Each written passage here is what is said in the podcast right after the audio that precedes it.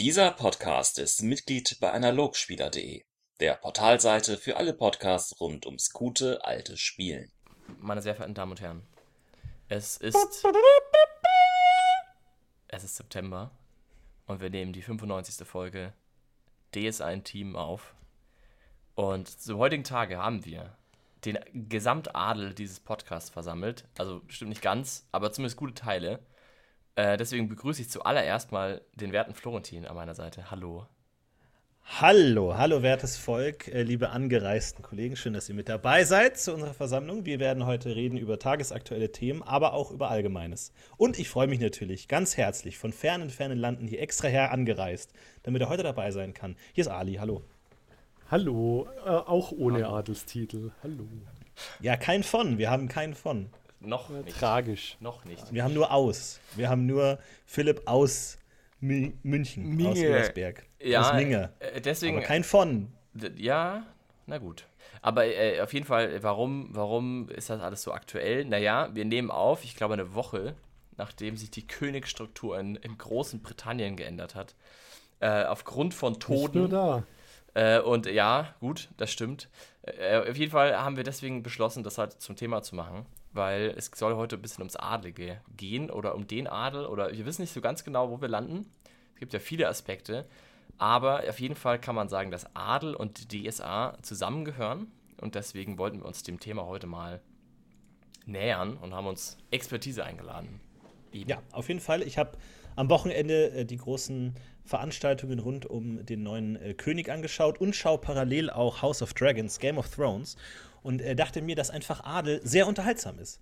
Also es ist ähm, natürlich eine Herrschaftsform, die wir so nicht mehr kennen, aber wir beschäftigen uns gerne damit. Wir lesen gerne Dramen von Shakespeare, wir schauen gerne Game of Thrones, hat alles mit Adel zu tun, Nachfolge, Verantwortung, da werden Leute mit Verantwortung geboren, die müssen in Rollen reinwachsen, dann müssen sie herrschen, obwohl sie das gar nicht wissen wie, dann sind sie teilweise charakterlich schwach, dann müssen andere sie aufpäppeln und dann werden sie umgebracht und dann ist jemand anders König und das ist immer cool und spannend und macht Spaß. Und ähm, deswegen dachte ich mir, ist das vielleicht mal ganz interessant, dass wir darüber reden, ob das auch in DSA oder im Rollenspiel umgesetzt wird, wie das ergibt. Äh, Kann das zu guten Geschichten führen? Wie ist das, wenn man selber adlig ist? Wie geht man mit Adligen um? Und äh, was entsteht da alles daraus? Wobei ich da schon mal jetzt reingrätschen muss, weil ich finde, da sind ja ganz viele, Def da ist die große Frage, was Adel ist. Also wir haben in DSA mal, wenn wir als Basis benutzen, gibt es natürlich den klassischen Adel, der äh, angelehnt am mittelalterlicher hierarchischer Feudalsystemsvorstellung funktioniert. Da, äh, da bist du, glaube ich, jetzt auch so ein bisschen in der Richtung unterwegs gewesen. Es gibt natürlich auch anderen, aber das ist genau, da ist die Frage, ist so ein bisschen meinen wir jetzt auch mit Adel dann sowas wie Geldadel oder irgendwie andere Gesellschaftsstrukturen, wo, sagen, sagen wir mal, du bist im, im Horasischen, könnte man auch sagen, vielleicht, dass sehr reiche Kaufleute auch für Adel ähnlich funktionieren könnten oder wie, wie eng fassen wir das? Und auf der anderen Seite, was du gerade geschildert hast, finde ich, ist ja auch irgendwie so ein bisschen so eine, sich den, den Erwartungen der Welt auch irgendwie so ein bisschen ausgeliefert zu sein, also im Spannungsfeld der weltlichen Erwartungen. Das gilt natürlich auch vielleicht für Kirchenabgänger oder Leute, die anderen Zwängen ausgelegt sind. Also wie würdest du denn, wo genau willst du denn heute, was ist für dich so ein bisschen in, in dem Thema inbegriffen, vielleicht nochmal nachgehakt? Ja, natürlich auch so dieses ganze Gesellschaftssystem, aber natürlich auch, wir spielen ja hier Rollenspiele, wir erzählen Geschichten, äh, natürlich, wie man das da einsetzen kann. Aber da möchte ich auch direkt mal vorweg äh, sagen, ich habe keine Ahnung von Adel. Ich habe keine Ahnung, wie das funktioniert. Und gerade wenn man DSA spielt, glaube ich, ich glaube ich, jeder von uns, egal wie schlau wir sind, ist schon mal an einen Punkt gestoßen, wo man einfach sagt, ich habe keine Ahnung, wie das läuft. Ob es hier gibt es hier Gerichte, wer hat hier wie viel Macht, wer sagt hier, was los ist. Ist es einfach nur, wem das Land gehört, der hat unbegrenzte Macht, muss der sich an irgendwelche Gesetze halten oder nicht? Also keine Ahnung. Und vielleicht ist das ja auch ein Grund, warum man das in, Rollenspielrunden mal so ein bisschen so handwedelnd so, ja, ja, ja, ja, so, äh, weil man einfach keine Ahnung hat, wie es läuft. Ich weiß nicht, wie es euch da geht, ob ihr euch Ja, wohl ja. fühlt, Adlige zu spielen. Fühlt ihr euch wohl damit, äh, Adlige zu NSCs zu spielen, mit dem Gesetz oder mit der Herrschaftsstruktur in Kontakt zu beraten? Oder sagt ihr immer, ja, das ist halt, ja, ihr wisst schon so, ne? Hm, da muss jetzt der Adi, glaube ich, eher was drauf sagen. Ali, du kennst dich gut aus. du bist ja Adel. Also, ich spiele im Lab ein, aber ja. Ähm, es ist schon so, dass richtiger Adel relativ kompliziert ist. Also wenn man sich allein äh, Heiliges Römisches Reich Deutsche Nation anschaut, wäre das eine super komplizierte Sache, weil da geht es natürlich auch darum, dass diese klassische Vorstellung einer Adelspyramide, wie wir die so normal in den Kopfen, Köpfen haben, dass das so klar von unten nach oben durchstrukturiert so einfach gar nicht ist. Weil es da dann noch viel um persönliche Macht geht, wie lukrativ ist deine, dein Lehen, wem gehört das, ähm, auch so, so Begriffe wie unfrei. Es gibt, gibt zum Beispiel unfreie Vögte im echten Mittelalter, die aber quasi wie Adlige leben. Darum denke ich, sobald wir ins, ins Rollenspiel gehen, vereinfachen wir das sowieso und machen eine eben diese, diese klassische Pyramide und so eine klassische Unterscheidung unfrei, frei, adlig, wie es ja auch in DSA 5 ist. Ähm, und da kommen wir schon eben, weil wir nicht darin geboren sind, äh, als wir Menschen, an, an die Grenzen. Das ist ein, ein System und eine Gesellschaftsform, und da auf, auf Philipps Frage einzugehen, da würde ich auch sowas wie einen, einen Häuptling durchaus mit einschließen, dessen Sohn dazu prädestiniert ist, der nächste Häuptling zu sein. Ähm, reinen, reine Händler Geld würde ich da als eine andere Truppe sehen. Aber das ist ein, ein, ein, eine Gedankenwelt, die für uns ja super ungewohnt ist, dass jemand von Geburt aus mehr wert ist als jemand anders. Das gibt es ja so nicht bei uns, sondern unser System ist ja eben, jeder ist gleich viel wert vor Gericht. Und das wäre zum Beispiel da ja fundamental anders. Wenn Absolut. Ich habe mir auch bei de den ganzen Veranstaltungen um das britische Königshaus gedacht, wie krass wäre es, in einer Welt zu leben, in der das jetzt echt wäre. Also in der das jetzt wirklich einen politischen riesigen Unterschied machen würde. Das ist jetzt wirklich das neue Staatsoberhaupt. Und ich glaube, man ist natürlich, äh, die, die Adel ist natürlich auch stark geprägt natürlich von zum Beispiel sowas wie Märchen oder sowas, der gute König, ja. der böse König. Und man kommt natürlich auch nicht umhin, die moderne Weltsicht in, in gewisser Weise einfließen zu lassen, indem man entweder alle Adligen als super abgehoben, ähm, volksfremd, egoistisch, verschwenderisch darstellt, die offensichtlich gestürzt werden müssen, oder aber auch in dieser märchenhaften, der gute König, mhm. der kümmert sich, der springt ein und so. Und es fällt, es ist natürlich, wie es das Abenteuer braucht, wählt man da einen dieser beiden Archetypen.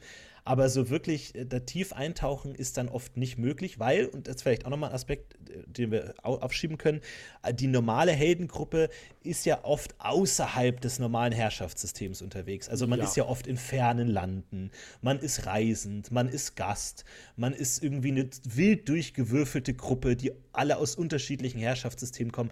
In der Regel hat man mit dem klassischen normalen Herrschaftssystem eh eher als Ausnahmefall zu tun. Du bist ja nicht der, der sein Zehnt abgibt und irgendwie sein Lehen bestellt oder da irgendwie äh, unfrei ist oder so, sondern du bist irgendein Typ, der durch die Gegend reist und das so am Rande mitbekommt, was da so passiert. Das heißt, man muss sich in der Regel gar nicht so intensiv damit auseinandersetzen, ja. ähm, weil man ja eh nicht, sag ich mal, ständig da einfach unterwegs ist, eine, sondern Ausnahme ist eigentlich. Simplifizierte Version wie ich ja vorhin schon angekündigt habe, ist auch, denke ich, durchaus sinnvoll, weil niemand will sich doch da wirklich groß mit Erblisten und sowas beschäftigen. Und ich gebe da dem Tini völlig recht, sogar wenn man einen Adligen in der Gruppe hat, ist es ja jemand, der trotzdem irgendwie befähigt ist, seine Tage damit zuzubringen, durch den Wald zu reisen und Orks umzuhauen, anstatt zu Hause die Baronie in Ordnung zu bringen. Also, auch wenn Adel in der Gruppe ist, spielt man eher selten damit. Und das ist auch oft gut. Ich meine, ich kann mir nicht vorstellen, dass alle Spieler groß Spaß daran hätten, wenn einer in der Gruppe sagt, ich bin übrigens ein Freiherr und ihr tut jetzt, was ich sage. Äh, und eure Meinung interessiert mich ein Scheiß. Ja. Also ich denke, dass wir da ganz klar wieder im Exoten Ecke sind. Also je mehr Adel desto mehr Exoten und dann gibt es natürlich Exotengruppen, wo du eine ganze Gruppe um den Adligen außen rumstrickst. Ich denke, das ist auch klar, dass das natürlich dann wieder problemloser ja. geht. Aber ich glaube auch, dass dieses Konfliktspiel oder Konfliktfeld, wie viel Adel ist in der Gruppe gestattet, wie du, wie du das gerade gesagt hast, würde ich auch äh, so sehen. Deswegen habe ich auch ein bisschen gedacht, Adel im Spiel von DSA müsste man eigentlich wirklich aus der Betrachtung raus machen, wie könnte man es denn überhaupt ins Spiel bringen, weil ich finde, dass Adel Absolut. wirklich schwierig funktioniert. Ich hatte zum Beispiel äh, selber die Erfahrung gemacht. Ähm, ich meine sogar damals vor vielen Jahren, meine ich sogar mit dir, Tine, zusammen gespielt zu haben oder so. Ich weiß gar nicht, ist schon lange her. Auf jeden Fall habe ich da einen Adligen gebaut, zusammen mit einer Partnerin. Und wir hatten ein, ein Konglomerat und die, die Ansage war ganz klar, dass diese Adligen auch durchaus ihre Macht ausüben wollen, auch in der Gruppe, als Experiment und haben das auch gemacht. Also ich habe da relativ klare Anweisungen gegeben. Und was sich gezeigt hat im Spiel war, dass die anderen Spielenden sich gegen diesen Adligen im Prinzip zusammengeschlossen haben. Es gab dann diese zwei Gruppen. Also sie haben dann schon so ein bisschen mürrisch gemacht, was ich von ihnen wollte, aber eigentlich war dann immer so ein bisschen die Devise, wie können wir dem als Bein pissen. Und es ist natürlich mal vielleicht als Experiment ganz interessant, dass man das mal erlebt, aber im Großen und Ganzen ist es natürlich spielerisch eher hinderlich, wenn man innerhalb der Gruppe versucht, sich da irgendwie auszubroten. Das heißt, für mich war das eigentlich eher eine negative Erfahrung, dann zu sagen, das ist vielleicht ein Charakterkonzept, das so für sich genommen einfach auf zu viel Widerstände ähm, trifft. Ich weiß nicht, habt ihr denn im, im Pen and Paper schon mal Adlige gespielt, die nicht diesem ganz klassischen bauernnahen Adligen entsprechen, der vielleicht ein paar Eigenheiten hat und ein bisschen eher, ein bisschen eher denkbarer ist als ehrwürdiger ist als andere, aber sonst im, im Prinzip halt ein, ein Krieger ist? Hattet ihr schon mal Charaktere, die, die mehr waren als, als das? Vom Konzept her? Ähm, ja. Nee, ich nicht. Ich schon. Wie hast du es gemacht? Und ähm, indem man unterscheidet, wie der, der Charakter mit NSCs und der Welt interagiert, wo er sehr Wert darauf legt, wer er ist und was er darstellt, und wie er innerhalb der Gruppe funktioniert, weil das seine Freunde sind. Also da ist es einfach dieses, man hat sich gegenseitig das Leben gerettet, man versucht zusammen die Apokalypse aufzuhalten äh, oder was auch immer gerade in der Kampagne halt Phase ist. Und da finde ich es schon wichtig, eben innerhalb der Gruppe nicht Standesdünkel zu sehr raushängen zu lassen, zumindest nicht nachdem man mal ein, zwei Sachen zusammen gemacht hat sondern dann eben wirklich zu erkennen, das sind meine Freunde, die haben mir schon das Leben gerettet und ich ihnen, wir würden füreinander einstehen. Und dann ist es scheißegal, ob der Typ Hannes oder Hannes von heißt. Aber wie würdest du das denn spielerisch unterscheiden dann von einem zum Beispiel Rondra, von mir aus Geweihten oder Rondra-gläubigen Ritter, der vielleicht eben kein Adliger ist? Das ist ja dann, finde ich, dieses, da gibt es dann schon nicht mehr so viel Unterschied. Dann hast du sagst, okay, wie er mit der Welt umgeht, ja, dann ist er vielleicht irgendwie arrogant gegenüber anderen oder sowas in die Richtung. Aber wo, mhm. wo wird es denn spürbar? Also, dass er wirklich Adel ist? Naja, vor allem auch von der Reaktion der Leute. Ähm, das kommt zu dem Punkt, äh, wie, wie geht die Welt dann auf einen adligen Spieler um? Hatte ich erst heute beim DSA-Spielen. Ähm, und es ist auch etwas, das Kaufabenteuer ähm, sehr wenig beachten, finde ich. In ganz vielen Abenteuern wird immer davon ausgegangen, dass die Helden von, von Adligen, von Kirchen, von Stadtoberen wie Herumtreiber behandelt werden. Man muss sich erstmal verdienen, mit jemandem sprechen zu dürfen. Es glaubt ihnen erstmal keiner in der Stadt, weil sie keinen Leumund haben und halt rumreisende Vagabunden sind. Und genau da kommt man dann rein. Man sagt, ja, aber das ist ein Adliger, vielleicht sogar von einer wichtigen Familie, von Streizig, von Bregelsaum, von Berg. Und dann reagiert die Stadt anders auf dich. Dann wirst du natürlich vorgelassen. Ja, der Baron nimmt sich Zeit für dich. Die Leute hören auf dich. Die Stadtwache sagt nicht, ja, ihr habt doch gar keine Beweise dafür, dass ihr ein Monster in der Kanalisation gesehen habt, sondern ja, mein Herr, natürlich schicken wir euch Leute mit. Und es gibt ganz viele Abenteuer, die tragischerweise immer davon ausgehen, dass die Helden mit sich herumspringen lassen, als wären sie die letzten Dullis, ähm, obwohl sie durchaus wer sein können. Und gerade da finde ich es dann wichtig, eben, dass auch der Meister diesen Adel mitspielt. Es gibt vom Lab her diesen Spruch, den Adel spielen die anderen. Und es ist auch so. Also wenn du, wenn du als Einzelner Alleintyp rumläufst und jedem erzählst, ich bin aber der Baron von Hinkelstein, ich bin Fei total wichtig, wirkt total alzend. Wirkt auch total albern. Aber wenn die, die Umgebung sagt, scheiße, das ist der Baron von Hinkelstein, dem müssen wir aber, boah, der, kriegt er das bessere Zimmer. Ja, der, den, den, natürlich reden wir mit dem, natürlich darf der dieses Buch einsehen. Dann wird es interessant. Und ich finde das auch völlig in Ordnung, weil Adel in DSA ja auch Punkte kostet. Es ist ja nichts, was, was man sich auch einfach so ausdenkt. Ich meine, du zahlst ja auch dafür. Ganz stumpf gesprochen könntest du, anstatt zu sagen, ich bin der Sohn eines Barons, auch, na, gehe ich nochmal plus zwei auf Bogenschießen. Ja. Also finde ich es schon auch gut, wenn es sich in, in sozialen Interaktionen wirklich auch widerspiegelt. Aber Und du, du kannst es eben nicht von deinen Mitspielern erwarten weil es auch einfach so tief in uns drin steckt, dass wir halt in einem demokratischen System erzogen werden. Du kannst nicht von deinen Mitspielern erwarten, dass sie diese, diese Gedankenwelt, der ist aus dieser Familie geboren, darum ist er etwas Besseres als ich, wirklich spielen. Weil das kann natürlich passieren, dass du Mitspieler findest, die das so machen. Das wird aber die Seltenheit sein. Die meisten werden sagen, ja, nur weil du adlig bist, kannst du mir noch lang nicht erzählen, wo wir jetzt lang gehen. Und das ist auch völlig in Ordnung so, weil innerhalb der Gruppe sollte man gleichberechtigt arbeiten. Natürlich kann man sagen, oh, wenn der Geweihte was über Götter redet, höre ich dem zu, weil der ist der Experte. Aber niemand sollte alleine vorgeben können, was die Gruppe tut. Im Bezug zu NSCs kann man das viel besser. Ja.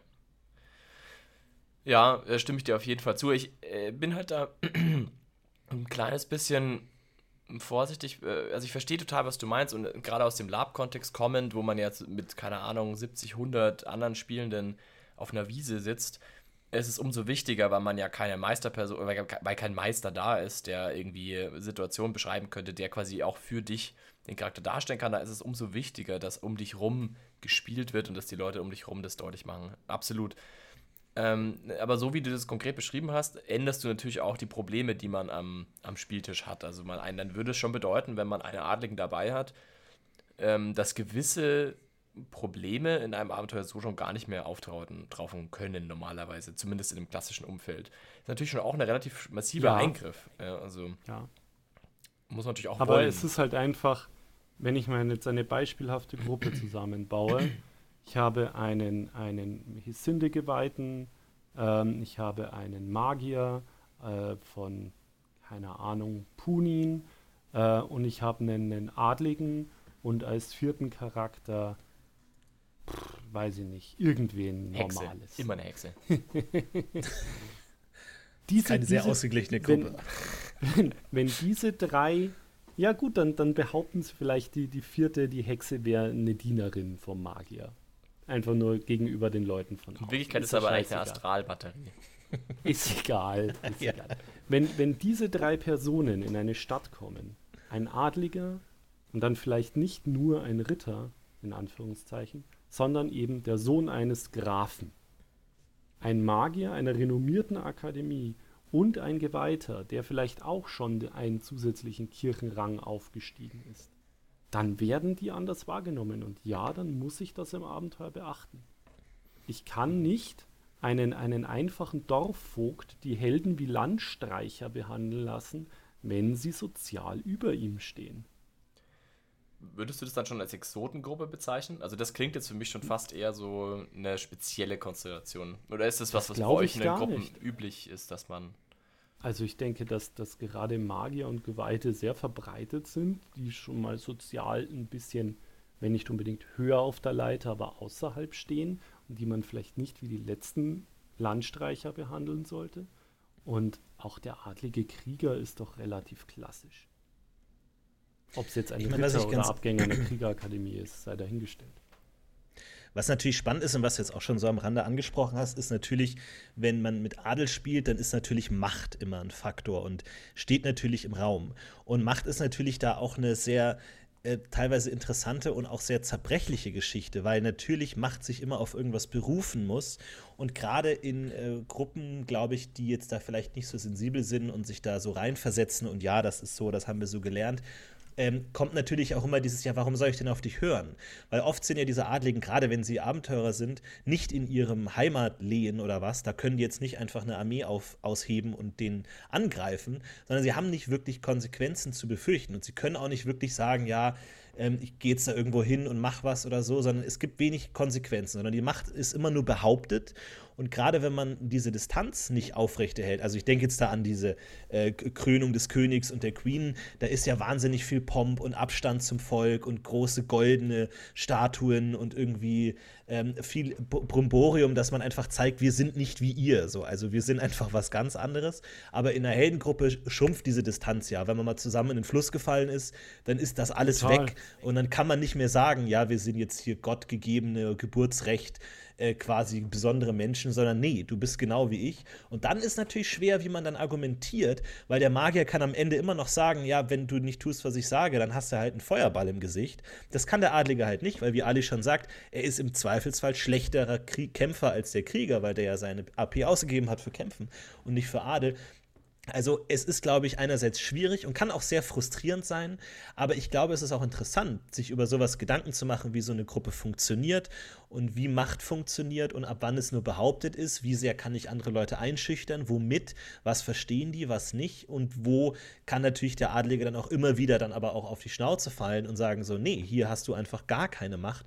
Kann, glaube ich, auch spannend sein. Also da finde ich, sprichst du eh gerade ein ganz gutes Thema an, weil das wäre auch so ein bisschen mein Zugang zu dem Thema gewesen ich finde eben auch, dass Adel oder dass eben allgemein Machtstrukturen immer im Kontext des Systems funktionieren. Ich denke, das ist klar. Also ob es jetzt ein Ork-Häuptling äh, ist, der durch, durch körperliche Kraft und durch, durch Durchsetzungskraft und Brutalität vielleicht sich diese Machtanspruch irgendwie, irgendwie vergegenwärtigt. Oder ob es ein Erbrecht ist, wie es jetzt vielleicht im historischen Kontext eher gewesen wäre, oder zumindest oft, oder vielleicht ja eben auch sogar sowas wie Kurfürsten und eine Art Wahl also es gibt ja immer dann ein, einen Kontext, ein, ein System, das sozusagen diese Machtpositionen auch stützt und trägt. Und in der DSA-Welt würde ich eigentlich auch sagen, dass zumindest mal, wenn man mal auf jetzt ganz einfach auf die, auf die mittelalterlichen Reiche schaut, also auf das Mittelreich zum Beispiel, ähm, hat man ja auch eine starke Kirche, so ein bisschen wie bei uns das eben auch war, die ja diese Machtposition auch trägt, die eben auch diese gottgegebene Macht auch irgendwie legitimiert. Also gerade die Preiauskirche macht es ja, auch die Rondra-Kirche macht es ja. Und das finde ich auch einen sehr spannenden Punkt, um Adel irgendwie auch ins Spiel zu bringen, weil ich denke, das ist was, was man vielleicht sich klar machen muss, dass Adel funktioniert nicht aus sich heraus, wie du Tini das gerade richtig gesagt hast. Und dass ein Adliger eine ungemeine Notwendigkeit auch hat, diese seine eigene ähm, auch Wertigkeit auch zu verteidigen, indem er die Strukturen verteidigt. Also sowas wie Gesetze einzuhalten, ne, ist im Zweifelsfall, gut, okay, es kommt natürlich da ein bisschen drauf an, aber auch da, oder gegen die Kirche zu arbeiten oder sowas, ist im Zweifelsfall ja auch wirklich eine, eine Demontage der eigenen Person, wenn man als Adliger eben an dem eigenen Machtapparat der Kirchenstruktur ähm, sägt und dem, dem Prioten sozusagen hinterm Rücken widerspricht oder gegen ihn arbeitet, das muss man sich, glaube ich, gut überlegen und kann aber auch eben spannendes Spiel bedeuten. Also das, da sehe ich auch einen total schönen Anknüpfungspunkt für einen Spielenden, der Adel spielt, der sich vielleicht da nochmal klar positioniert, sich überlegt, was sind denn eigentlich die, die machtgebenden Aspekte für meinen Adligen, die Kirchen zum Beispiel, und wie wichtig ist mir das und dass eben gewisse Strukturen erhalten bleiben. Um dann eben, wie du sagst, diese Distanz auch vielleicht irgendwie wahrzunehmen und auch ähm, in dem Falle des, des Flusssturzes weiterhin zu tragen. Weil man kann man dann schon halt sagen, ja, aber ich, ich bin halt adlig, ich habe halt diese Verantwortlichkeiten von den Göttern und auch von meiner Familie, die wiederum ja auch von den Göttern quasi abgesegnet sind, bekommen. Und ja, wir sind alles Menschen und ich mache auch Fehler, aber ich habe halt eine andere Lebensaufgabe als ihr und eine andere Position damit und damit auch eine andere Verantwortung euch gegenüber und der Welt. Also ich finde, das ist ein spannender Punkt und da kann man, denke ich, schon auch dieses Argument weitertragen. Und das ist natürlich jetzt auch interessant für das Selbstverständnis des Adligen. Wie sieht der sich denn selbst? Weil natürlich, klar, erzählt man dem Pöbel, dass irgendwie das gottgegebenes Geburtsrecht ist und sowas. Aber glauben die das denn also wirklich so eins zu eins wirklich, dass sie jetzt was Besseres sind auf irgendeiner, äh, auf der Ebene? Also natürlich über die angeborene Arroganz und so hinaus und Reichtum oder was auch immer. Glauben die das wirklich? Und sehen die sich dann im Gegensatz auch eher dazu verpflichtet, den Göttern zu dienen oder die Gesetze einzuhalten? Weil es gibt natürlich auch dann in Archetypen des äh, Adligen, dem das alles egal ist, der einfach nur machtgierig jede Gelegenheit nutzt, um seinem äh, Bruder in den Rücken zu fallen, um auch noch da sein Land zu erweitern. Und natürlich auch das Problem, wie grenzt man sich dann von einem Rondra-Geweihten ab? Weil das ist ja quasi die Inkarnation des Ritters, der wirklich einen Ehrenkodex hat, der für das höhere Gut kämpft und so. Und wo ist dann noch Platz für den, für den guten Adligen? Wie, wie kann der sich da abgrenzen? Oder ist es dann identisch? Würde mich äh, Ali mhm. interessieren, mhm. wie du deinen Adligen da spielst. Also, wie würde der mhm. für sich selber diesen Herrschaftsanspruch rechtfertigen? Also, ich denke schon, wenn man jetzt erstmal breiter anfängt, bevor ich auf den konkreten Charakter gehe, dass die meisten jungen Adligen in, in DSA, in, zumindest im zwölfgöttlichen ähm, Einflusssphäre, so erzogen werden, dass ja, sie sind etwas Besseres, weil ähm, die Götter sie an diese Stelle gesetzt haben, aber damit, und das habt ihr ja auch schon sehr schön anklingen lassen, geht vor allem Verantwortung einher. Du musst eben das Reich deine Leute schützen. Ja, es ist deine Aufgabe, ähm, die Leute, die nicht für sich kämpfen zu können, für sie eben da zu sein. Und das ist auch was, was wir im, im Selbstverständnis im echten Mittelalter durchaus sehen. Dieses, ja, es ist ein Geben und Nehmen. Klar, die Bauern zahlen dir Steuern, aber du bist nicht nur da, um da auf deinem äh, Hintern zu hocken und dich vollzustopfen, sondern es ist auch deine Aufgabe, sie zu schützen vor Räubern, vor Übergriffen. Und also natürlich mag es den Adligen geben, der auf alles scheißt und sich nur der Dekadenz hingibt. Und wir haben ja auch diverse Kriege und Fäden in der DSA-Welt, wo die Adligen sich gegenseitig zusammenhauen, weil da gibt es noch eine Mühle zu holen und da hinten eine Mine. Aber ich denke, der, der, der Großteil wird schon so erzogen werden, dass es ihre Aufgabe ist, zu führen und auch die Last zu tragen, die damit einhergeht. Also, dass sie schon auch sagen würden, ähm, ja, ihr, ihr Handwerkersöhne habt es ja gut. Ihr seid ja frei. Ihr könnt auf eine Walz gehen. Ihr könnt euch das Land anschauen. Ich muss hier sein. Ich muss hier kämpfen. Ich muss hier ähm, die Ordnung der Götter vertreten, weil ich sehe die schon da sehr eingebunden.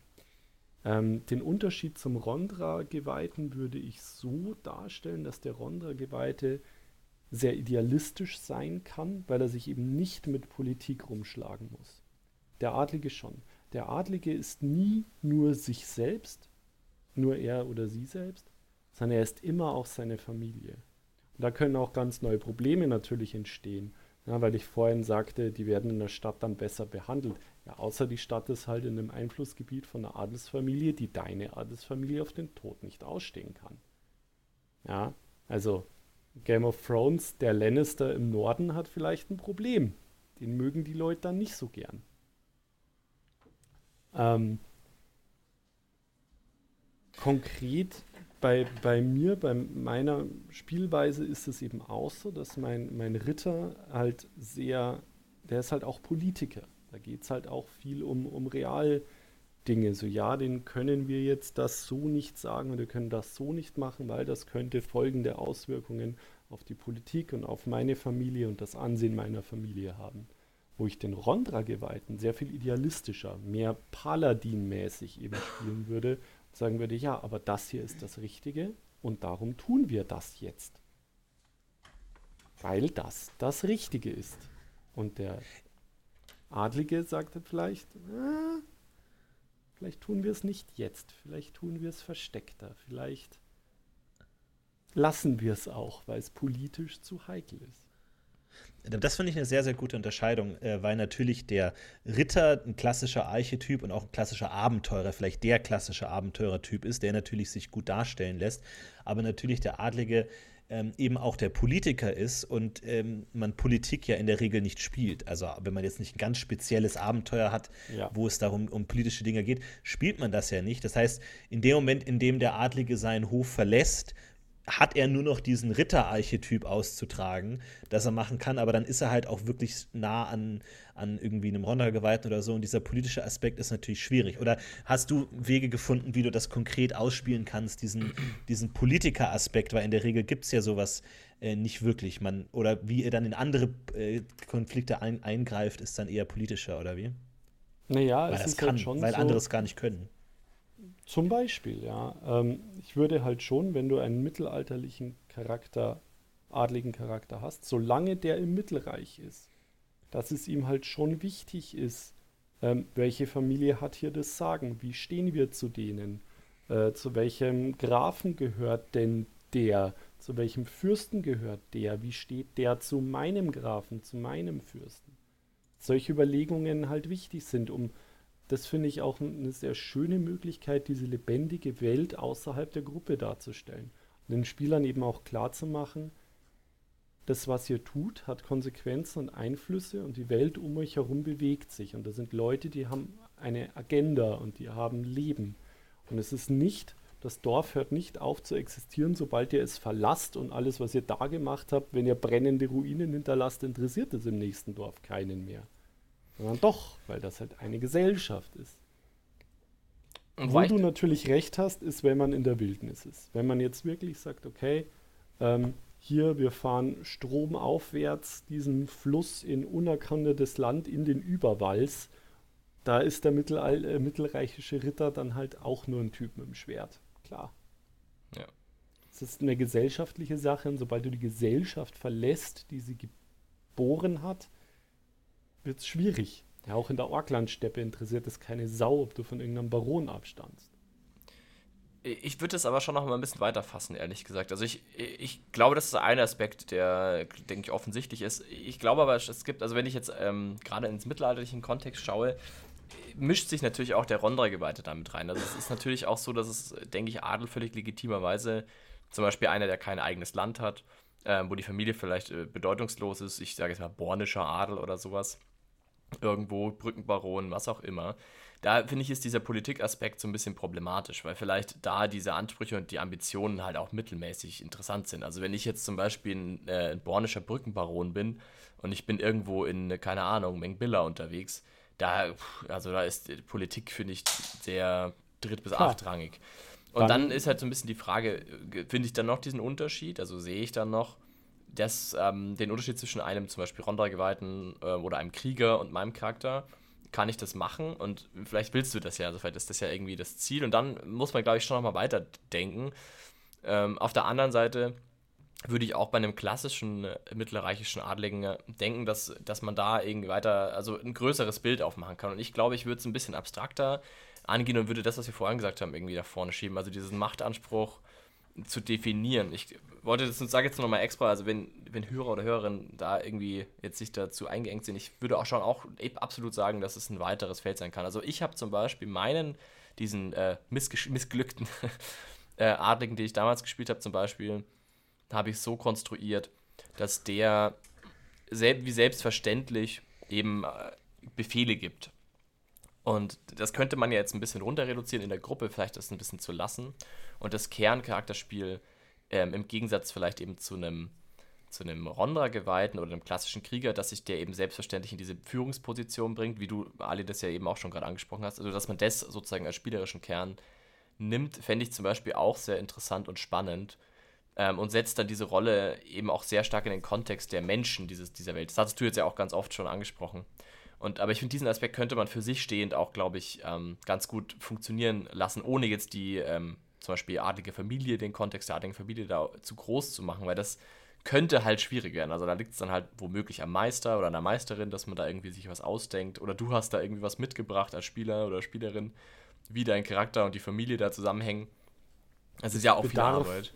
Es bedarf auf jeden Fall der Kooperation mit dem Meister, ja. ja. Das auf jeden Fall. Aber wenn man das jetzt alles nicht machen will oder wenn man da nicht so recht weiß, wohin damit oder was daraus schlussfolgert, glaube ich, kann man das schon auch an so, an so Kondenzpunkten, wie zum Beispiel sehr bestimmendes Spiel den NSCs gegenüber zum Beispiel auch durchaus, denke ich, ins Spiel bringen, weil das würde jetzt tendenziell wahrscheinlich, viele Charaktere machen das tendenziell wahrscheinlich eher nicht, also dass sie wie selbstverständlich zum Beispiel andere Leute anweisen oder sowas. Das könnte schon auch was sein, wo es deutlich wird. aber ich finde zum Beispiel auch auf der anderen Seite gibt es halt auch Adlige, die wirklich dann sehr stark politisch sind, die vielleicht gar keine Soldaten sind. Also das muss ja auch sein. Das ist halt ein unglaublich großes Feld. Die klassische das Höfling. Ist, so genau, diese Tyrion Lannister richtig, irgendwie. Ja. Die Politiker, für die es wirklich kaum einen Platz gibt eigentlich in den meisten Abenteuern. Man, man muss ja kein kämpfender Adliger sein, das ist absolut richtig. Du ja, oder so ein Aragorn könnte man ja auch. Sein, ja. So ein, ein Aragorn? So ein verwehrter Adliger, der irgendwie eigentlich Landstreicher ist und so. Wie ja, bei dem entstand halt das Spiel primär daraus, dass er, dass er sich eigentlich dagegen gewehrt hat. Ja. Ähm, ja. Genau. Wo man dann wieder auch, klar, man könnte schon sagen, man spielt jemanden, der vielleicht vor all dieser Verantwortung geflohen ist. Ja, ich glaube, also ich meine, ich meine allein an Fähigkeiten, die Fähigkeiten, die man in einem Abenteuer einsetzen kann. Ne? Also Aragorn kann auch gut kämpfen und alles und so, aber jetzt, wenn du jetzt wirklich so ein Politiker ähm, im, im Sinne eines äh, Adligen, der nicht kämpfen kann, der halt irgendwie dann vor Karten steht und was ist, also, äh, Geld verteilt oder sowas. Also die, wir sehen ja bei Game of Thrones, sehen wir ja oft viele Figuren, die einfach den ganzen Tag nur politisch aktiv sind und nur Entscheidungen fällen und so. Das ist natürlich schwer darzustellen, glaube ich, als DSA-Charakter, weil der halt einfach nicht in seinem in, in seinem Umgebung spielt. Aber da gibt es natürlich ja. viele Möglichkeiten. Ja, das, das so alte Zuckerbäcker-Problem. Ne? Ja, warum ja. soll der, der Zuckerbäcker auf Abenteuer, warum der Bettler und warum der, der rein politische in seinem fertigen Netz sitzende Adlige, wieso soll der in den Wald rausgehen? Das ist ja Quatsch.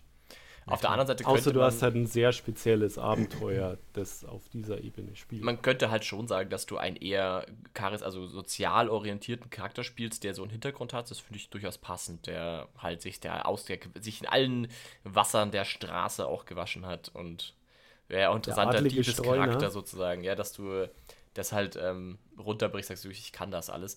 Klar, muss man, muss man halt wissen, wie man sich dann wiederum vom Streuner unterscheidet, also wo dann genau dieser Unterschied herkommt, aber ich denke, das ja, wird schon gehen. Man, man könnte gerade so, so ein Thema Hofspion und so, da fallen mir schon Sachen ein, klar.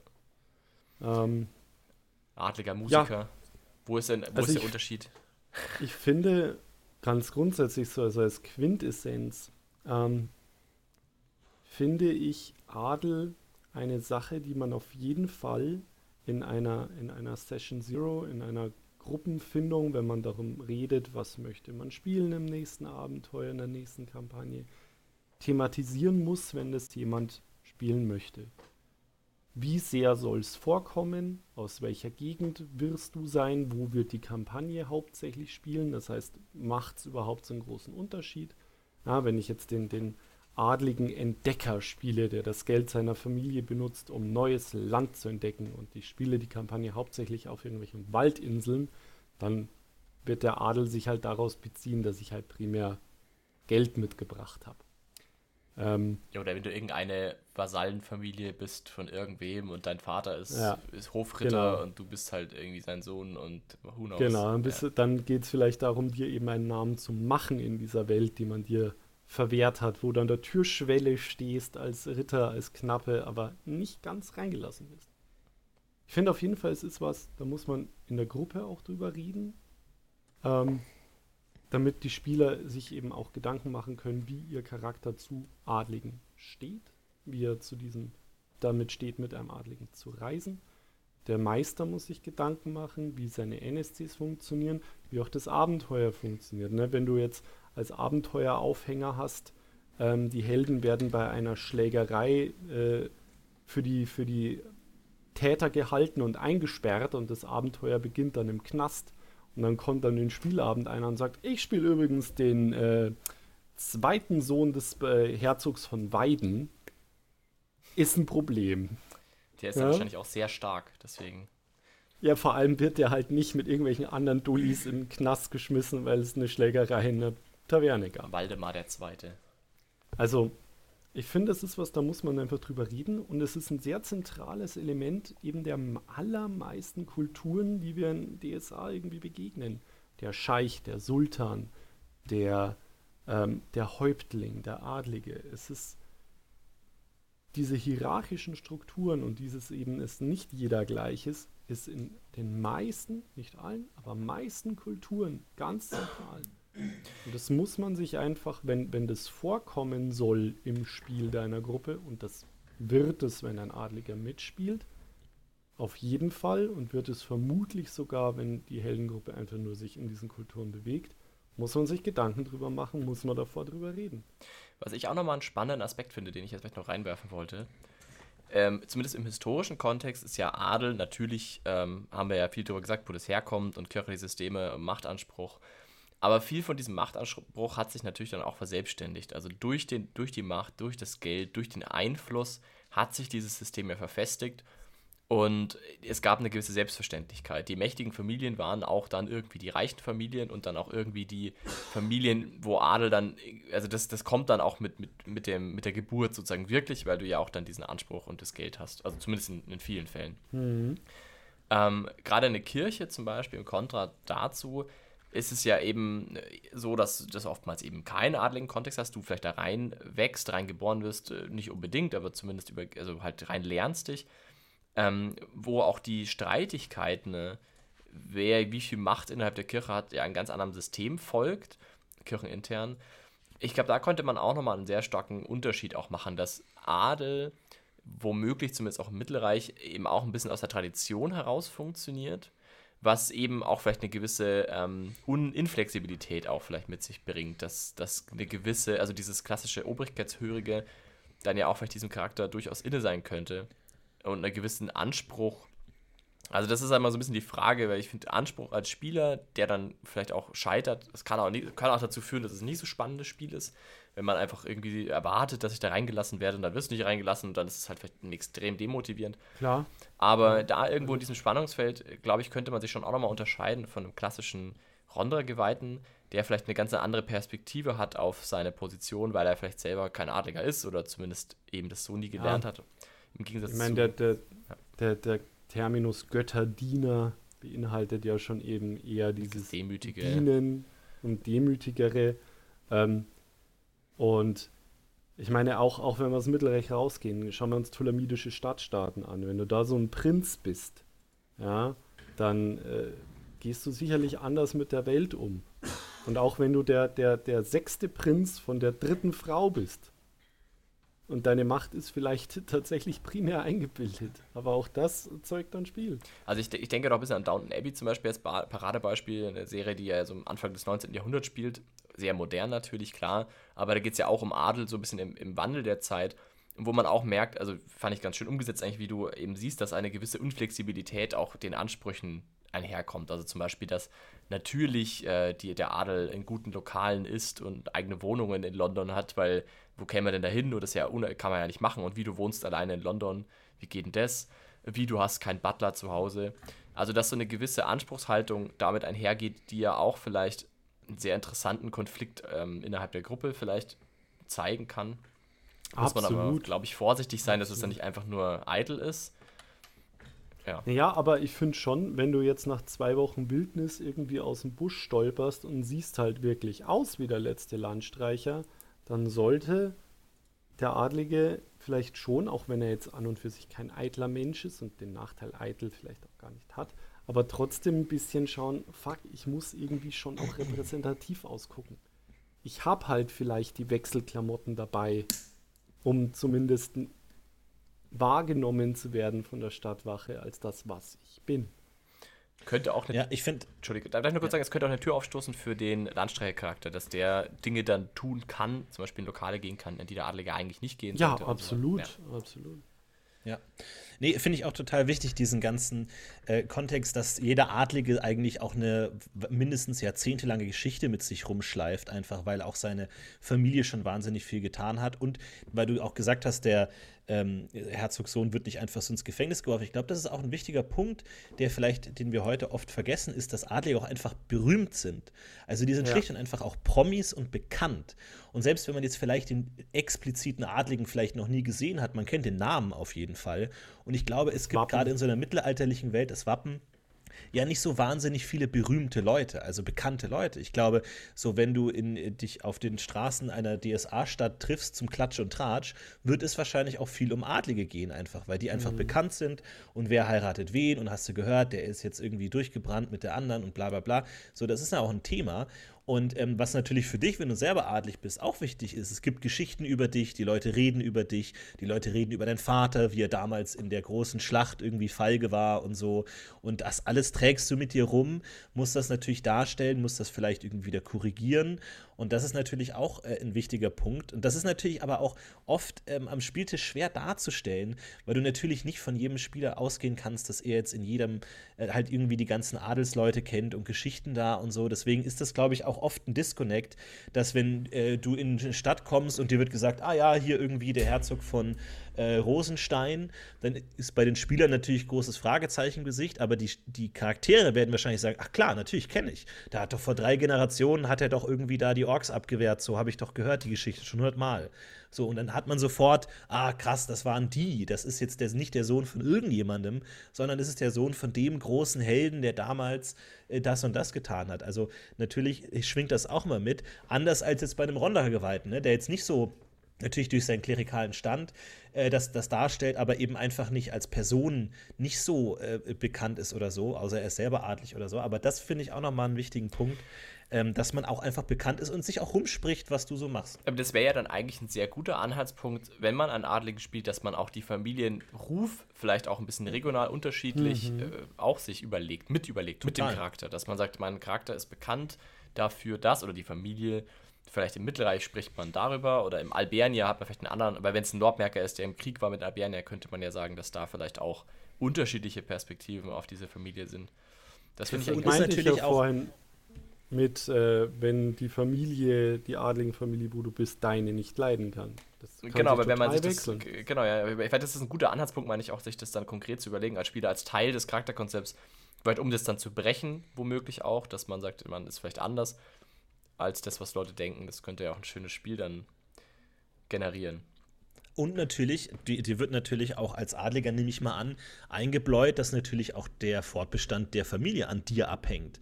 Mhm. Also ähm, es ist natürlich gerade, und das sehen wir natürlich auch bei Game of Thrones und so, unglaublich wichtig, wen du heiratest zum Beispiel. Das ist unglaublich wichtig, in der Regel wahrscheinlich nicht deine Entscheidung und von Anfang an weißt du, ich bin jetzt nicht einfach irgendjemanden, sondern wenn ich jetzt vielleicht niemanden heirate oder keinen Nachwuchs kriege, dann war es das mit meiner Linie, wenn ich Thronfolger bin. Oder ich kann den ganzen Ruf der Familie in den Dreck ziehen und so. Und das, glaube ich, ist was Besonderes an einem adligen Charakter, dass er einfach wahnsinnig viel Bürde auch auf sich hat, vor dem er entweder wegläuft und sagt, ich will das gar nicht und hoffentlich erfährt niemand, dass ich der dritte Sohn des Herzogs bin und so und dann kommt es vielleicht irgendwann raus. Oder man trägt es als wirklich Charakterlast mit sich rum und sagt, ja, ich, ich, kann jetzt nicht einfach hier irgendwie das mitmachen, so, weil die Leute werden das mitkriegen und das ist schlecht auf meine Familie und so und ich muss eh und bla bla bla. Also das, glaube ich, ist nochmal wichtig, dass jeder Adlige einfach auch Jahrzehnte an Geschichte und Verantwortung mit sich rumträgt und damit muss man irgendwie auch umgehen. Also ich glaube, das kann man nicht ignorieren, wenn man Adligen spielt, sondern man muss gucken, wie verhalte ich mich damit. Bevor man in den Goblin-Keller absteigt, nochmal kurz zum Adligen des Ortes geht und Hallo sagt, damit es nicht so unhöflich ist, wenn danach rauskommt, genau, ja. dass du kommentarlos in den Keller runter bist. Ja. Also, Lass ja. mich mal erst heiraten und dann den dämonischen Ring suchen, okay? Ich muss einfach schon mal die Tonfolge geregelt haben und dann machen wir dein minder, was minderglobulen Ding da, machen wir dann. Ja, ja, genau. Das ist alles wichtig und so, aber die wissen ja gar nicht, dass ich da bin und wenn dann rauskommt, dass einer von Berg da täte, ist dann ist es ja wieder, ai, ai, ai. Ja, aber auch dann wieder, ich glaube, man ist natürlich immer so ein bisschen immer dieser Konfliktzone, was im Spiel dann wirklich stattfindet und was wirklich sichtbar wird. Also ich glaube, da, das ist echt schwierig. Ja, ist schwierig. Ich finde, wenn man sich überlegt, wie, die, wie, er, wie er wirken könnte, wie die Familie vielleicht bekannt ist und dann deinen eigenen Charakter dagegen hält, das könnte ich mir noch sehr einfach gut machbar vorstellen. Aber was du jetzt geschildert hast, das stelle ich mir auch sehr, sehr schwierig vor.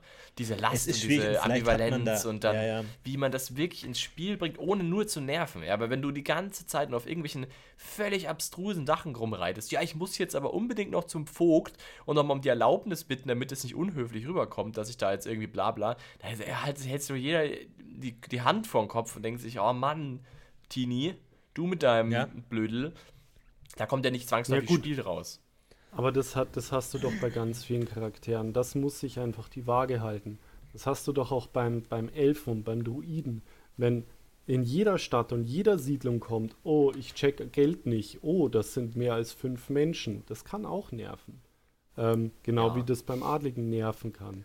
Genau wie der Streuner, der dann sagt, aber ich habe hier Geldgier stehen, ich muss jetzt auch hier was klauen, auch wenn das eigentlich unsere Freunde sind und versau drei Wochen Spiel, weil ich muss jetzt den silbernen Becher ganz unbedingt mitgehen lassen.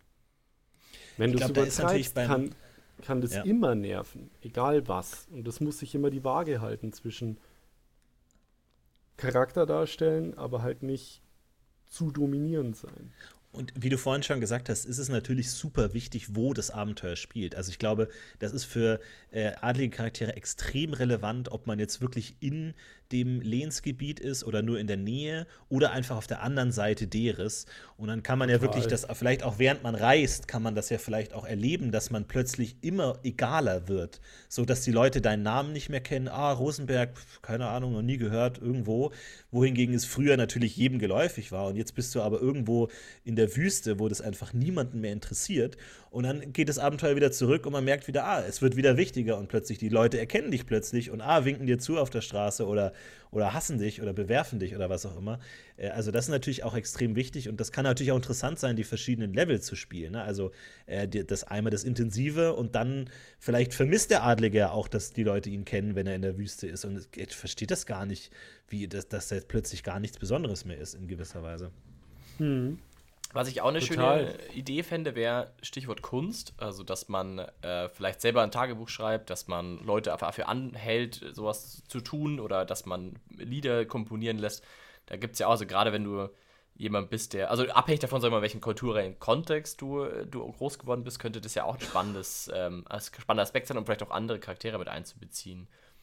Ähm, könnte ich mir vorstellen, wenn du sagst, du, du denkst quasi immer die politische Außenwirkung mit könnte natürlich auch ein ja, Abenteuer auch immer im Kontext dessen stehen, dass du möchtest, dass diese Geschichte gut erzählt wird, so ein bisschen die Cäsarsche Herangehensweise.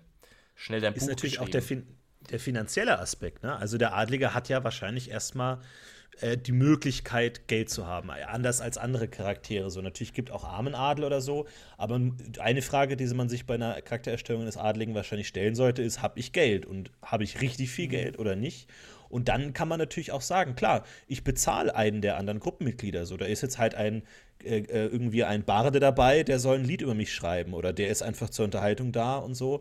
Und dann, wie ist das Verhältnis zwischen den beiden im Verhältnis zu den anderen Charakteren, wo einfach ein Anstellungsverhältnis besteht oder so?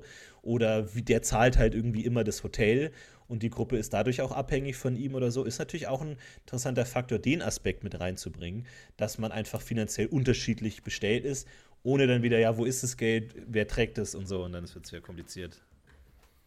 Ja, kann man natürlich auch wieder da wieder ähm, Fluff und Crunch trennen sozusagen. Das, das kann jede Gruppe dann selber überlassen, wie man es dann löst. Ja. Ich, ich finde es irgendwie spannend. Ihr hattet habt es jetzt am Ende sehr stark eben auf die, auf die Außenwirkung auch wieder ähm, gezirkelt. Ich finde das natürlich alles richtig. Ich finde, ich persönlich für mich ähm, muss gestehen, ich bin eher so ein Verfechter der Innen, des Innenblicks. Das hatten wir jetzt ja auch schon einige Male im Podcast. Aber das wäre für mich, glaube ich, der viel wichtigere Aspekt. Deswegen fand ich die Idee mit diesem Familienkontext ähm, eigentlich eine schöne, schöne Idee, weil das eigentlich auch sehr viel mit einem selbst zu tun hat und weil ja da das, der Charakter sich auch wieder abgleicht ähm, gegen zum Beispiel seine Familie oder auch mit der Familie und auch die Zwänge von außen vielleicht irgendwie klarer definiert sind, dass man sagt, so wird meine Familie wahrgenommen, so muss auch ich wahrgenommen werden finde ich eine, eine sehr spannende Aspekt irgendwie von Adel. Könnte ich, ich mir auch gut vorstellen. Beispiel dem, dem adligen Spieler in meiner aktuellen Kampagne, die ich meistere, der hat ein Geheft von mir bekommen. Da stehen acht Familien drauf, die halt aus seinem direkteren Umfeld, aus der gleichen äh, Grafschaft sind, wie die zueinander stehen und wie er zu ihnen steht. Ähm, ja, einfach. Cool. Und wenn, wenn sie dann rumreisen, und wie er schon sagt, dann geht er sich natürlich vorstellen, ne, wenn er dann in eine Stadt kommt und da ist die Burg von dem und dem Haus, dann geht er nicht in die Taverne und fragt erstmal da nach dem Zimmer, sondern wird erstmal auf der Burg vorstellig. Hallo, ich bin da, ich bin hier in euren Ländereien. Und dann hat er da ähm, Anhaltspunkte. Und kann man natürlich auch äh, super spannend machen. Ein. Ja, finde ich eine super gute Idee und natürlich als Meister weiß man ja, in welche Richtung es gehen kann. Ja, und so Adelsfamilien, wir haben natürlich immer den lokalen Einfluss ähm, beschrieben und hervorgehoben, aber natürlich können Adelsfamilien auch stark vernetzt sein durch halt heiraten irgendwie. Dann wird halt meine Schwester heiratet halt dann irgendjemanden, der halt ein ganzes Stück weit entfernt lebt und so und dann spielt das Abenteuer halt da und dann sagst du, stimmt, der hier meine Schwester ist der ist, ist die ist die Ehefrau von dem Adligen hier so. Wir haben da mhm. Verbindungen oder sowas und dann triffst du die wieder und dann hast du da vielleicht einen Zugang äh, zu Möglichkeiten, die du sonst nicht hättest oder so. Also da kann es ja auch starke Vernetzungen geben oder man hat mal in einem Krieg zusammen gekämpft, zwei Adelsfamilien, die auch wirklich weit voneinander entfernt sind. Irgendwann mal hat man gemeinsam gekämpft und dann, ah ja, geil, ihr und dann erzählt man sich Geschichten und so. Kann natürlich auch passend sein. Und Adel ist natürlich auch immer wenn es zum Abenteuer passt, natürlich auch ein guter Schlüssel zu gesellschaftlichen Ereignissen, wie jetzt zum Beispiel klassischerweise einem Turnier oder so wo dann natürlich auch der Adlige teilnehmen kann oder sowas. Das ist natürlich dann auch immer super interessant.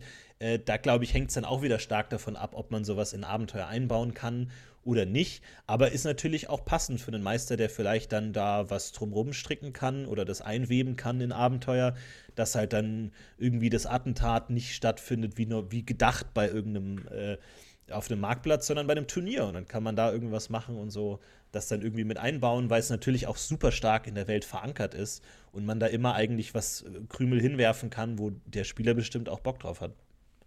Ich würde auf jeden Fall diese Vernetzung auch mit einbauen, ja. Und es ist ja auch ist doch super für den Spieler, wenn er sagen kann, ach, äh, in, in der Stadt ist das Buch, das wir brauchen. Ah, Leute, das ist mein Großonkel. Da gehen wir einfach hin und fragen den.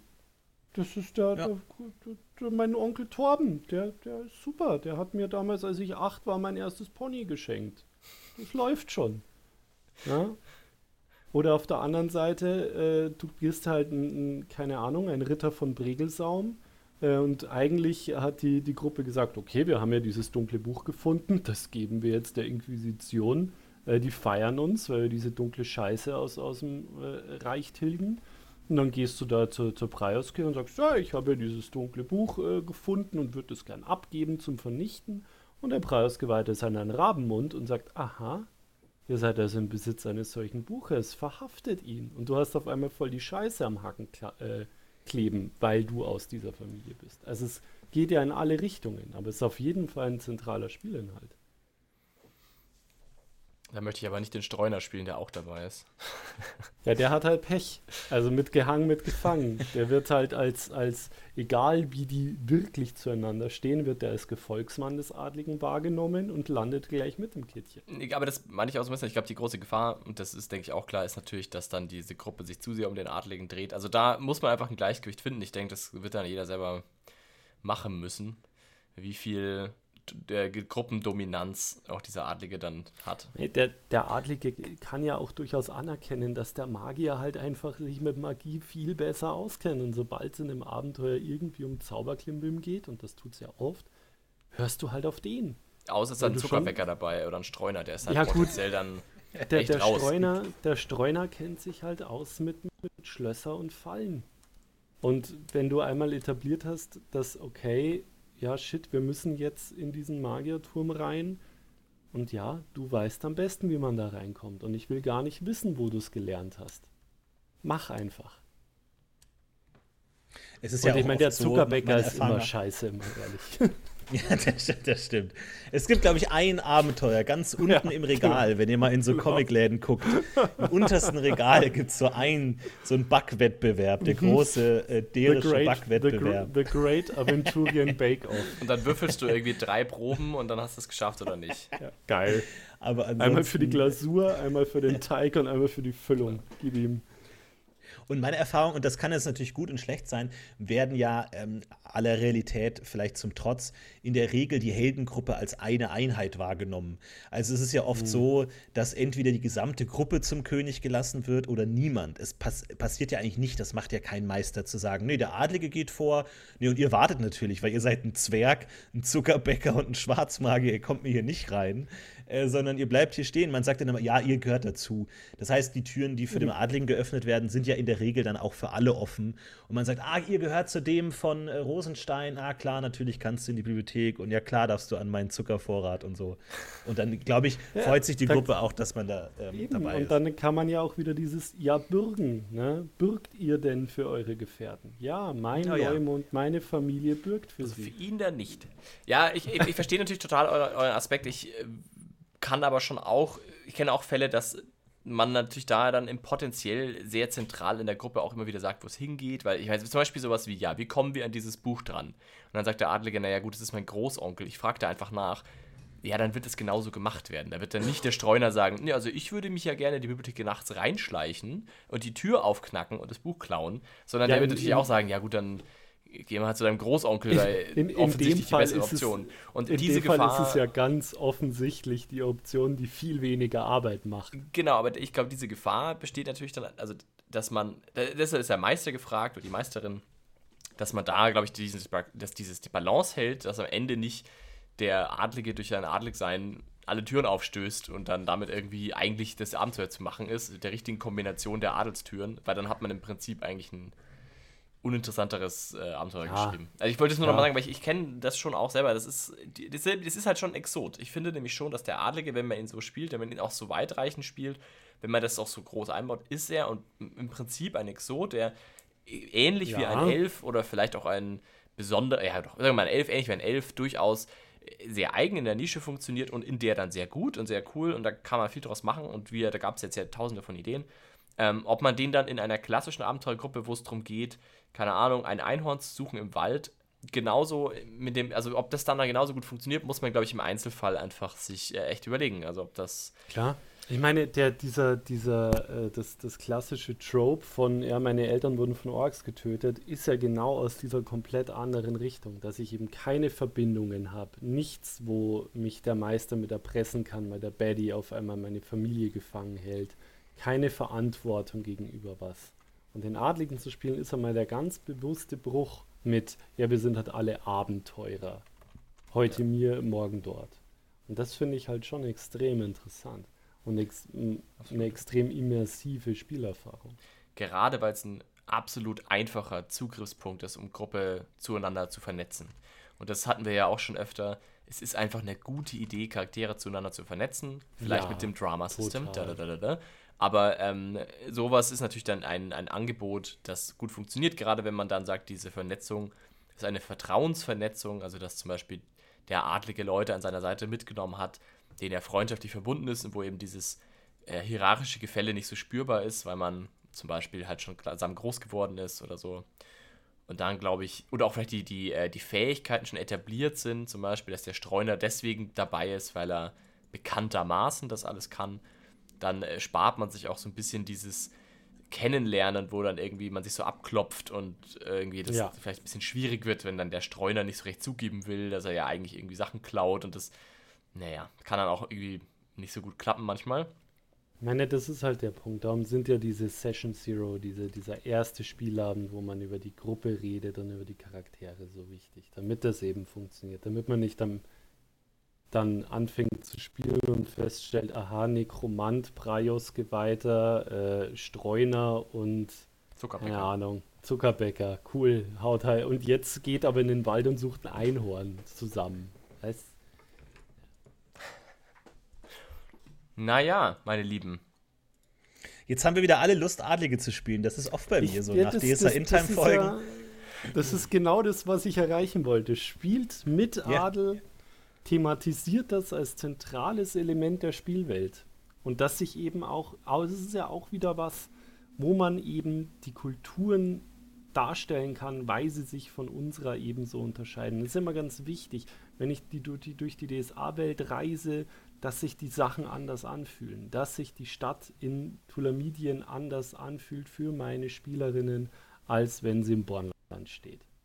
Und das ist eben auch der Umgang mit Adel, der Umgang mit dir als Adligen in diesem Gebiet. Das ist spielt nicht alle Weisen, deren Eltern von Orks erschlagen worden sind und die keinerlei Bezug zu nichts haben. Das ist weniger spaßig, als es sich anhört. Ich persönlich finde. Sehr schönes Schlusswort. Ich wollte sagen, ich persönlich finde auch die Vorstellung von einem Häuptlingsjungen, einem kleinen Jungen, weiß ich nicht, Ork oder mit Ork wird keine Ahnung, was irgendwo aus den Bergen. Äh, auch schön, der irgendwie getrieben ist davon, dass sein Name weit reicht und von allen bekannt ist. Das kann ich mir auch gut vorstellen. So ein bisschen andere Adel. Aber das, Total. das stelle ich mir auch sehr lustig und nett vor, dass das irgendwie so ein ganz getriebener Krieger vielleicht ist. Naja. Eine, eine letzte Sache hätte ich vielleicht noch eine Frage. Mhm. Was haltet ihr von Charakteren, die, die beides sind? Zum Beispiel adlig und geweiht. oder adlig und magisch. Meine Im Mittelreich ist es ja einigermaßen geregelt, dass wenn du Magier wirst, du eben auf deinen Thron verzichtest. Aber tulamidische Stadtstaaten ganz anders.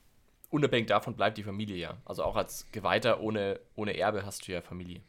Also der Aspekt würde ja bestehen bleiben. Aber meiner Erfahrung nach, aus dem Charakterkonzept heraus, entscheidet man sich dann tendenziell doch eher für einen und mhm. hat das mhm. andere ergänzt. Also typischerweise, meiner Erfahrung nach ist es immer so, dass das, was er dann auch ist, also der Geweihte oder zum Beispiel ein Vogt oder ein Herold, der halt auch adlig ist, ähm, dass dann vor allem dieses, die Profession sozusagen im Zentrum steht und der Adel dann eher so eine Art Hintergrundsvignette ist.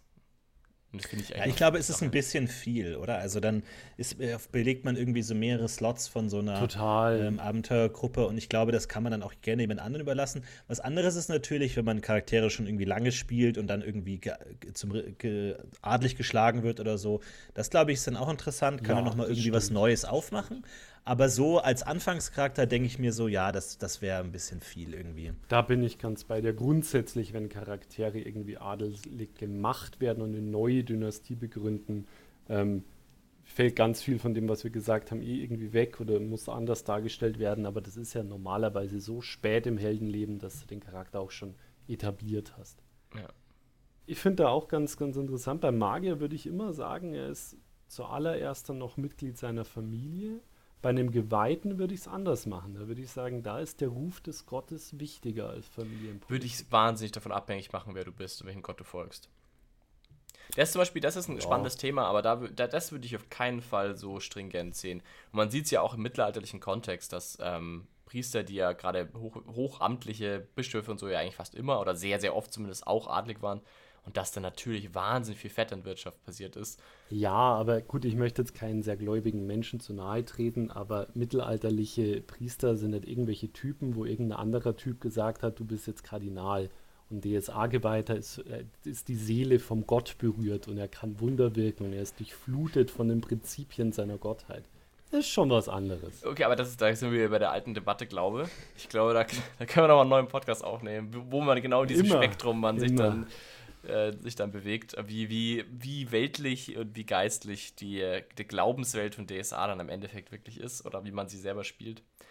Ich glaube, die Hörer von uns wissen, unsere Hörerinnen, dass wir, also ich zumindest tendenziell schon eher Richtung weltlichen Glauben tendiere, also eher so im Vorbild, ein bisschen zumindest zum historischen Vorbild. Und da finde ich, hat das natürlich schon noch eine, eine echte Wertigkeit mit der Familie und aus der du kommst und deren politische Macht, dass du da natürlich auch Handlanger irgendwo bist davon, dass es von dir erwartet auch wird, mal mindestens, dass wenn du der, der hochgeweihte Priot bist, dass du dann auch der Familie hilfst, wenn nötig. Aber klar, das denke ich ist auch eine Sache, die kann jeder so ein bisschen für sich auch entscheiden, denke ich. So ja, oder so, glaube ich, klar. haben wir gemerkt, ähm, Adel ist auf jeden Fall ein cooles Spielelement, egal ob in der Gruppe oder außerhalb, ähm, kann man auf jeden Fall einsetzen. Und es lohnt sich, wie bei vielen Dingen, darüber sich Gedanken zu machen, welche Rolle es spielen könnte. Es war mir eine große Ehre. Danke, Ali, dass du vorbeigeschaut hast. Ja, vielen Dank. Jederzeit. Oh ja, danke, Florentin. Mal wieder. Wie immer. Natürlich, danke, Philipp, dass du ähm, oh, jetzt, da, da bist. Schon so lange. Ja, und danke fürs Zuhören. Es war, war eine Freude. Äh, hört weiterhin zu und äh, spielt fein und freut euch. Und wir hören uns wieder. Viel Spaß beim Spielen. Bis zum nächsten Mal. Ciao.